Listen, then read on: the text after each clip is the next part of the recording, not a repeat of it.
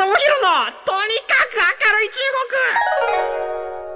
国上上直播的天天正能量中国。天天正能量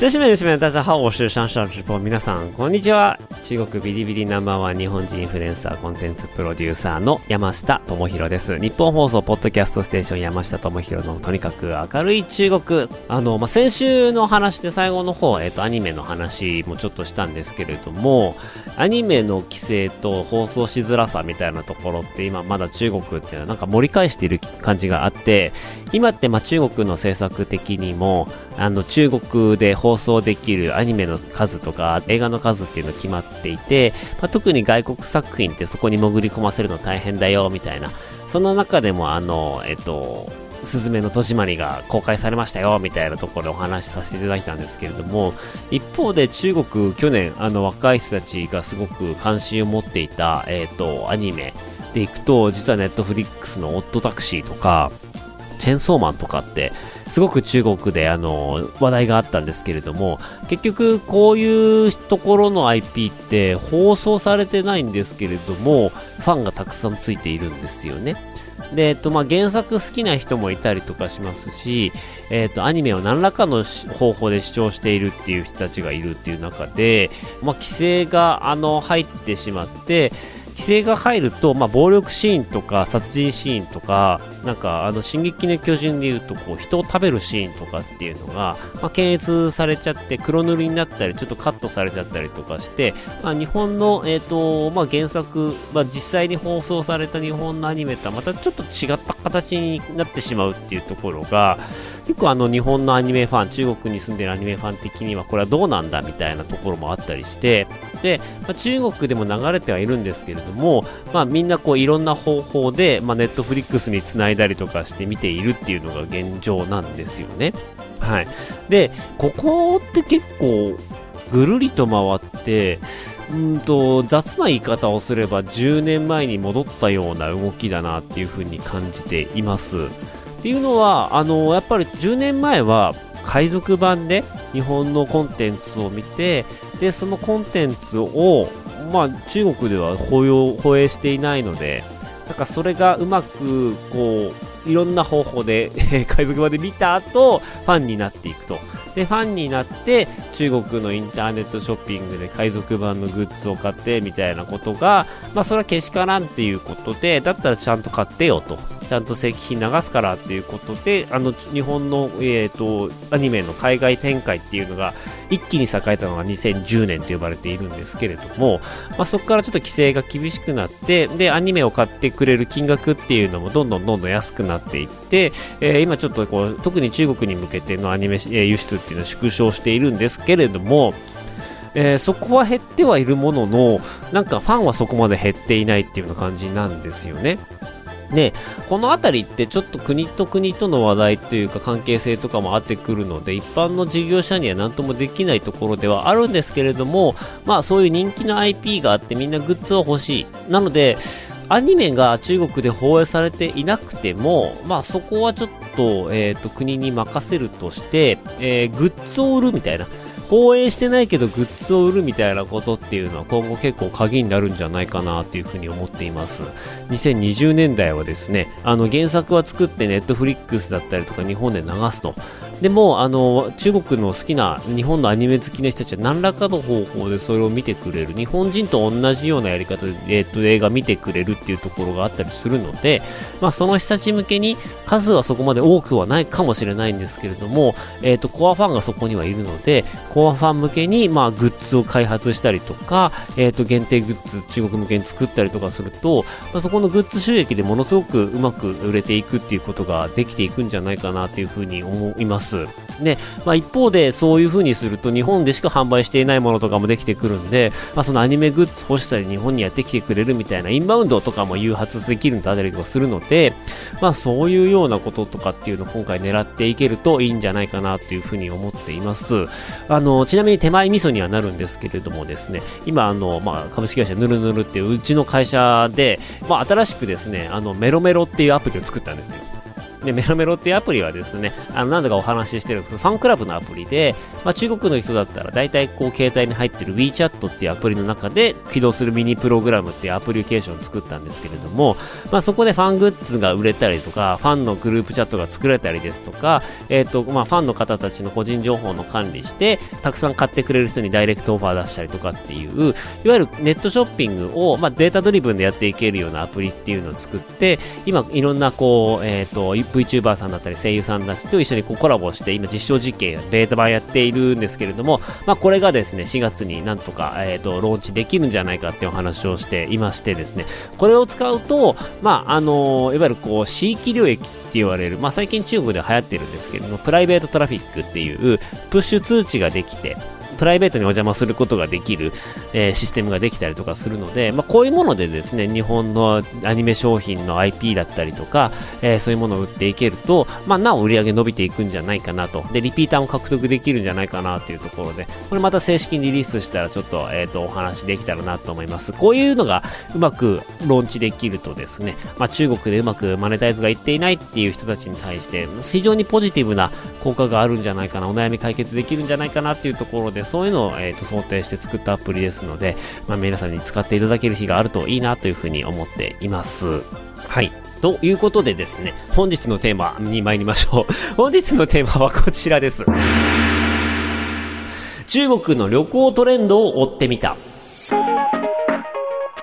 まあ日本の旅行の話を結構しているんですけれども、まあ中国の旅行ってどんなの流行ってるんじゃいというところをちょっと皆さんにあの解説していきたいなと思います。中国ではですね、まあ表面的にはというか、日本から得られる情報では最近スキー、スノーボードの冬旅みたいなものが流行ってますよとか、グランピングが流行ってますよみたいなお話も、えっ、ー、と、番組の中ではしているところではあるんですけれども、じゃあ実際のところどうやねんと、都会の人たちの旅行の、えー、状況というものを、まあ、ちょっとそういうデータをベースにしてお話をしたいなと思っています。で、えっ、ー、と、最近増えてるトレンドが何かっていうと、田舎に行く旅行らしいです。いわゆる、都会の人が、そこから車で2、3時間で行ける、本当に自然が豊かなところに泊まりに行くっていうような安近短って、あの、日本でも言われますよね。安くて、近くて、短い旅行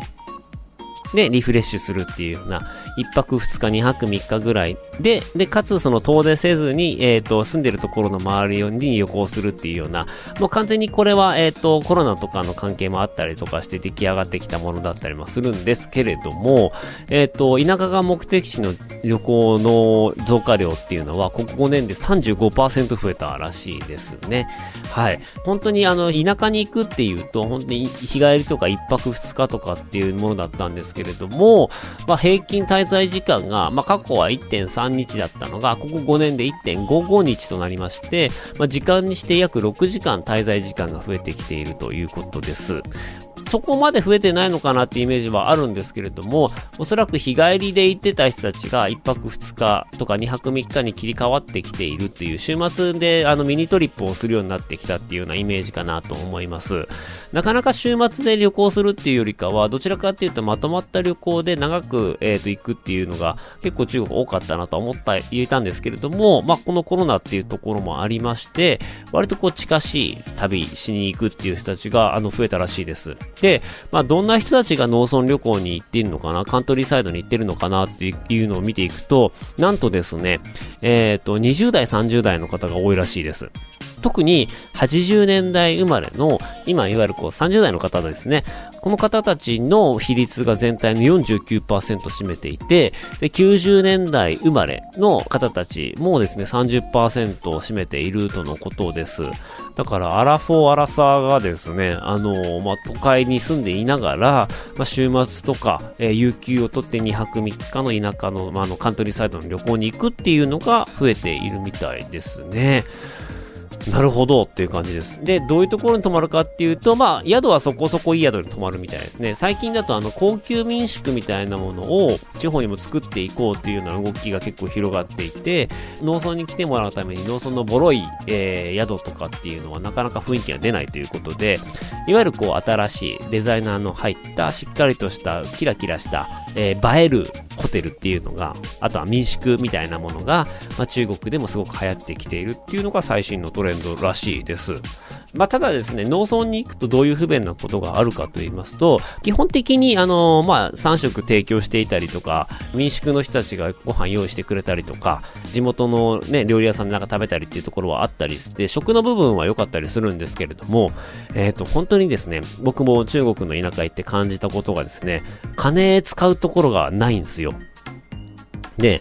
お土産とかもあんまり開発してなくて、日本ってめちゃめちゃあの地方のお土産充実している国なんですよね。あの、47都道府県のいろんな町で、えっ、ー、と、町とか村でそれぞれの特産物があって、で、それを押してお土産開発してるじゃないですか。中国ってなかなかね、あの、行ってもお土産ってこう淡白なものが多かったり、まあ、これどこでも買えるようなっていうものが多かったりとか、まあ、するので、まあ、お土産買うっていう感じにもならないし、娯楽的な、いわゆるこう、おしゃれなカフェとか、バーとか、そういうところとかもやっぱね、農村に行ったらなかったりするので、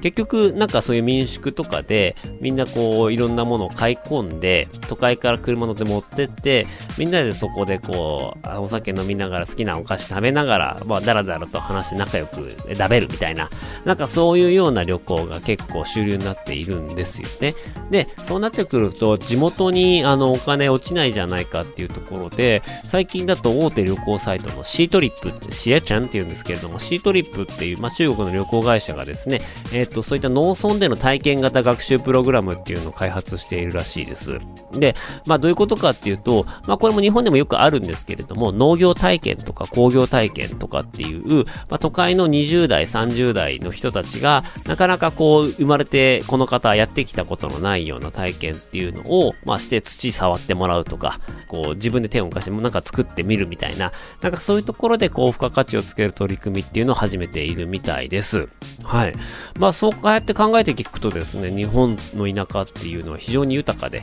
まあ、大体温泉とうまい飯っていうのがデフォルトであったりするわけじゃないですか。で、かつ、都会あのにはないっていうか、田舎ならではの、やたらうまそうなパン屋とか、あの、やたらうまそうなカフェとか、えー、あとは地方飯ですよね。もう、この間今治市に行った時に、焼き豚卵飯っていう、なんかすげえこう、あのー、B 級グルメがあって、それが今名物なんですよって言って食べたんですけれども、でもチャーシューに卵を落として、本当に焼き豚卵飯ってそのままなんですけども、そういうあのご飯に乗っけた、いやもうパワー飯ですよね。そういったものとかがあって、まあ、あの、安くてうまくて、その土地ならではみたいな飯とかっていうのもね、日本ってあったりするんですけれども、中国ってそこまで細分化されてはなかったりするんですよね。なんかそういう意味で言うと、日本の田舎旅行っていうのは、やっぱなんか、あのー、選択肢が豊富なんだなとこうね、先人の方たちが長い時間かけて地方の開発してきてくれたからっていうところはあるんだろうなと思いつつ、中国のこれからの農村旅行というか田舎旅行っていうのはめちゃめちゃまだポテンシャルあるところでしょうし、まあ、都会に疲れた人たちっていうのが、あの、癒しを求めていくような、そういった旅行っていうのが、まあ、これからも増えていくであろうし、おそらく日本の旅行の中にも、そういう日本のカントリーサイドで友達とゆっくり喋る、ゆっくり大事な人っとゆっくり過ごすための田舎旅行みたいなものっていうのはこれからもどんどん増えていくんじゃないかなというふうに感じているところです。意外とね、まあ最近は海外旅行っていうのが解禁されて、今タイとかすごいみたいですけれども、まあそういう海外旅行がようやくできるようになりましたっていうところで、まあそれを皮切りに日本でもこうね、あのー、OK が出ると一気にドワーッと入ってくるんじゃないかなというふうに思っています。なので、まあ意外とそういった時にどういうような旅行を皆さんがするのかっていうのは本当に誰もが注目しているところなので、まあ、最新情報分かり次第こちらでもシェアしていけたらなというふうに思っています。まあ個人的には、その日本のリピーターっていうのがどんどん増えていくだろうと。コロナ前に日本に来たことある人がもう一回日本に行きたいなと。ただ今回の日本の滞在は、まあ、何でもある東京じゃなくて、あえて何にもないところに行こうと。ね、何でもある東京と何にもない素敵な田舎っていうの両方があって、ちょっと田舎に行ってみたいなって思った時に、まあ、どういうふうに田舎がこう、あの、情報キャッチされて来てもらえるようになるかっていうのはこれからの課題だと思っています。まあ、ちなみにこういうところが、あの、田舎にどうやって人を呼ぶかとか、どういうふうに情報を発信していくかっていうところは一応本業ではあるので、ご相談があったらお待ちしております。はい。まあそんなこんなでですね、あの、まあ前回お話ししましたけれども、えっ、ー、と2月の末にちょっと愛媛に行きたいなっていうところがあったりとかしまして、中国の方たち、中国の今富裕層向けにですね、日本のいろんなこう素敵な宿っていうのを、えー、暇あれば、もう一級とか開いて、一級とか Google マップ開いて、ぼーっと見て、あの、脳内旅行に行っている山下なんですけれども、じゃあそんな中でですね、あ、ここ行ってみたいなっていうか、もうあの予約取ったところがあって、ここちょっと皆さんに紹介したいっていうところが1個あるので紹介したいと思います。え、ー、と、まあ、僕がね、今のデジタルコーディネーターを務める愛媛県にあるオーベルジュリゾートっていうような形態なんですけれども、あの、トベオーベルジュリゾートっていうところです。トベっていうのが TOBE っていう、まあ、漢字で書いたら難しいんですけれども、トベ TOBE オーベルジュリゾートっていうところがありまして、こちらがですね、あの、まあ、湖のほとりにある、えー、リゾートホテルです。で、松山市内ですね、あの、四国の一番の心臓と言われている、えー、松山市内からですね、車で30分の、えー、行けばもうそこで着くっていう自然環境がめちゃめちゃ豊かなところに位置するホテルです。で、ここがですね、あの、特に桜の時期が素晴らしいらしくてですね、まあ、満開の桜が、あの実はこう、ダイニング、いわゆるこう、レストランのカウンター越しに、えー、カウンター越しにキッチンがあって、キッチンの奥にでっかい窓があって、その窓いっぱいに、えー、昼は桜、夜は夜桜が見えるっていう、まあ、桜を楽しみながらご飯食べられるっていう相当超桜にフォーカスした、えー、オーベルジュらしいですね。あの食べ物の旬がもうほんと1、2週間しかなくてですね、その旬をキャッチして、まあ、最高に旬な食材で料理を提供しますみたいなご飯が美味しい宿ではあるんですけれども、まあ、ご飯のみならずですね、あのそこから見える桜っていうのが非常に綺麗だというところで、まあちょっと今回、あの今年はどういう桜を見に行こうかなって思っている中で愛媛県に行こうというふうに決めましてですね、あのここに行ってみたいなと思っているところです。愛媛県って、いや、あの、本当になんか、あの、まあ、ちょっと愛媛県に偏ってしまって恐縮なんですけれども、あの、まあ、それ以外にもですね、本当に非常に、あの、素敵な宿があって、最近、こう、僕びっくりしたのが、えっ、ー、と、香川県の、あのまあ、直島とかってアートの島あるじゃないですか。まあ、そういうのってどうしてもなんか同じ瀬戸内海でも、まあ、結構香川県に集中しているなっていう風な感じがあったんですけれども、えー、もう本当に最近ね僕あの愛媛のいろんなことをこう検索している中でちょっとびっくりしたことが1個ありまして、で、それが何かっていうとですね、えっ、ー、と、同じ瀬戸内海で、えー、実は愛媛県にもね、一つね、アートの島があって、これ多分ね、全然知られてないんですけれども、面白いの見つけたんで、えっ、ー、と、ザ・豊島ハウスっていう現代美術館がありましてですね、ここすげえなと思っています。あの、ゲルハルト・リヒターっていう、まあ、すごい有名なあの現代美術家がいまして、えー、その人の作品が設置されている美術館があってもうほぼほぼそれしかない島なんですよ。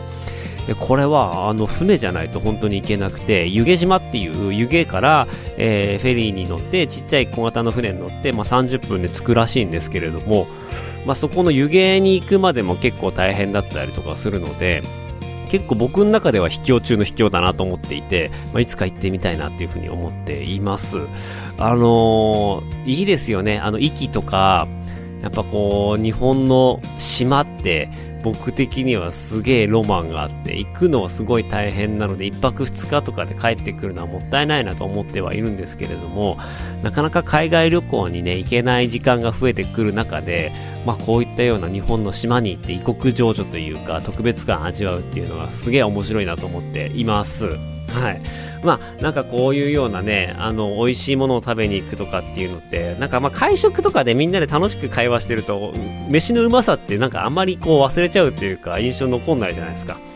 なので、まあ、こういうところで、え、ー、と、まあ、僕の場合は、まあ、奥さんとですね、会話でめちゃめちゃ盛り上がるっていうよりかは、どちらかっていうと、二人で、あの、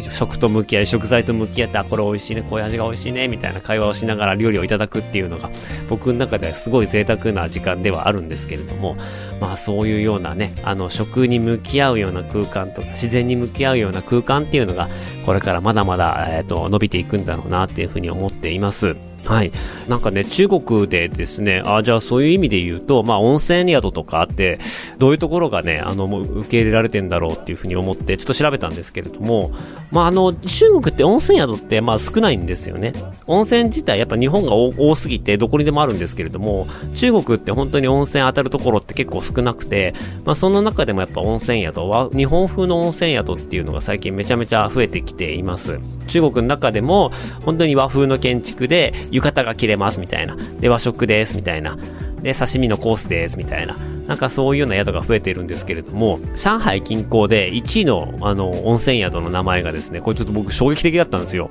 上海ですよ。中国ですよ。で、そこで一番1位人気、そのシートリップっていうアプリで、上海近郊の温泉宿の1位の名前が、軽井沢温泉旅館っていう名前だったんですよ なぜ軽井沢を選んだっていうところもあるんですが、まあもう本当にそういうような、あの、お名前の宿が、今、温泉宿で1位らしいですね。はい。で、あの、まあ、デザイナーズホテルっていうか、ジャンルで見てみるとですね、本当にね、あの、似たような、えっ、ー、と、蘇州の湖のほとりにある、えー、おしゃれな民宿みたいなホテルが1位だったりとか、あのー、まあ、そういうような感じですね。あの、ただ、そういうところもですね、湖、湖に、こう、ウッドデッキがせり出していて、で、湖の、あのま、なんか真ん中に立っているような写真が撮れたりとか、まあ、とにかく映えが徹底されたような場所がすごく人気なんですよね。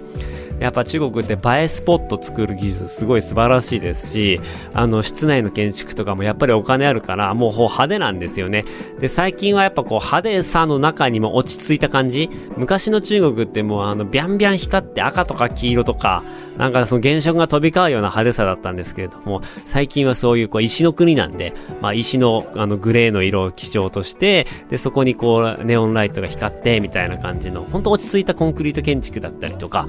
えー、その中で中国風のこう、シックな中国の木で作ったり竹で作ったような家具とかが入ってたりとかして中国風おしゃれっていうのがめちゃめちゃ増えてきたんですよ。で、えー、まあ、中国旅行サイト見てみると本当に日本人でも行きたいなって思う宿がすごいたくさん増えてきているので、まあ、もうちょっとこう中国のね国境を開いて旅行できるようになったらまたそのあたりもちょっとレポートしに行きたいなというふうに思っています。ただですね、まあ、中国に今足りないな日本と比べてちょっと足りてないなって思うところで言うとですねホテル外の観光地整備特にあの郊外都市とかはやっぱすごくその辺が足りてないなと思っています。やっぱなんかそのホテルのオーナーはお金があれば素敵な空間は作れるんですけれども観光資源とかの開発ってなかなか一民間企業の仕事じゃなかったりしてこれってやっぱりこう政府だったりとか地元の企業だったりとかっていうところがしっかりこう計画してえっ、ー、と推しを何にするかっていうところとまあそこでどういうふうに楽しんでもらうかっていうところも設計していかなければいけないので中国はここから多分この業種要はこう地域ブランディングだったりとか、えー、特産品開発のスキルある人っていうのが、まあ、ものすごく必要とされるようなところに来ていると思います。なので、まあね、日本とかでそういうことやってる仕事やってる方っていうのは多分中国でめちゃめちゃいい給料で働けるんじゃないかなというふうに思います。例えばね、あの、広州に行こうって、杭州に行こうと思ったらですね、あの、西湖っていう大きな湖あるんですけども、そこにはなんかその西湖伝説っていう、まあ、あの、天女の伝説があったりとかするんですけれども、まあ、そこ自体別になんてことないんです。あの、湖見て終わりみたいな。茶畑が有名なんだけれども、まあ、茶畑一応、あの、美術館というか博物館あるけど、そんなに押してないみたいな。で、そこで最高級の、売買の空間で最高級のお茶が飲めるかっていうとそうでなかったりっていうところで、体験型のコンテンツってまだまだ足りていないんですよね。だそういうのが発掘していけると、多分、日本の皆さんが行っても超楽しい中国旅行っていうのができるようになるんじゃないかなっていうふうに思っています。中国今旅行行こうと思ったら、まあなかなかね、歴史と食べ物が主になりがちなんですけれども、まあそこすでにですね、素敵なホテルが取れるようになったりとか、えっ、ー、と、していますんで、まあどんどんどんどん中国の旅行っていうのが楽しくなっていくんじゃないかなというふうに思っています。いやー、ちょっと話をしてるとですね、まあ日本旅行もそうなんですけれども、海外旅行とか行きたくなってきますよね。あの、最近僕は話聞いて、わ、すげえいいなと思ったのがグアムなんですよ。なんか、ハワイって結構遠いイメージがあって、で、えっと、日付変更線も変わるから、もう完全アメリカっていう感じで、時差があって辛いって感じなんですけれども、日付変更線超えてないから時差もあの変わらないし、結構サクッと行けるような、えー、ところらしくてですね、ああ、ちょっと今まで全然グアムなんて、そんな、あの、素敵なところ考えてなかったわと思ってたんですけれども、機会があったら行きたいなーっていうふうに思っています。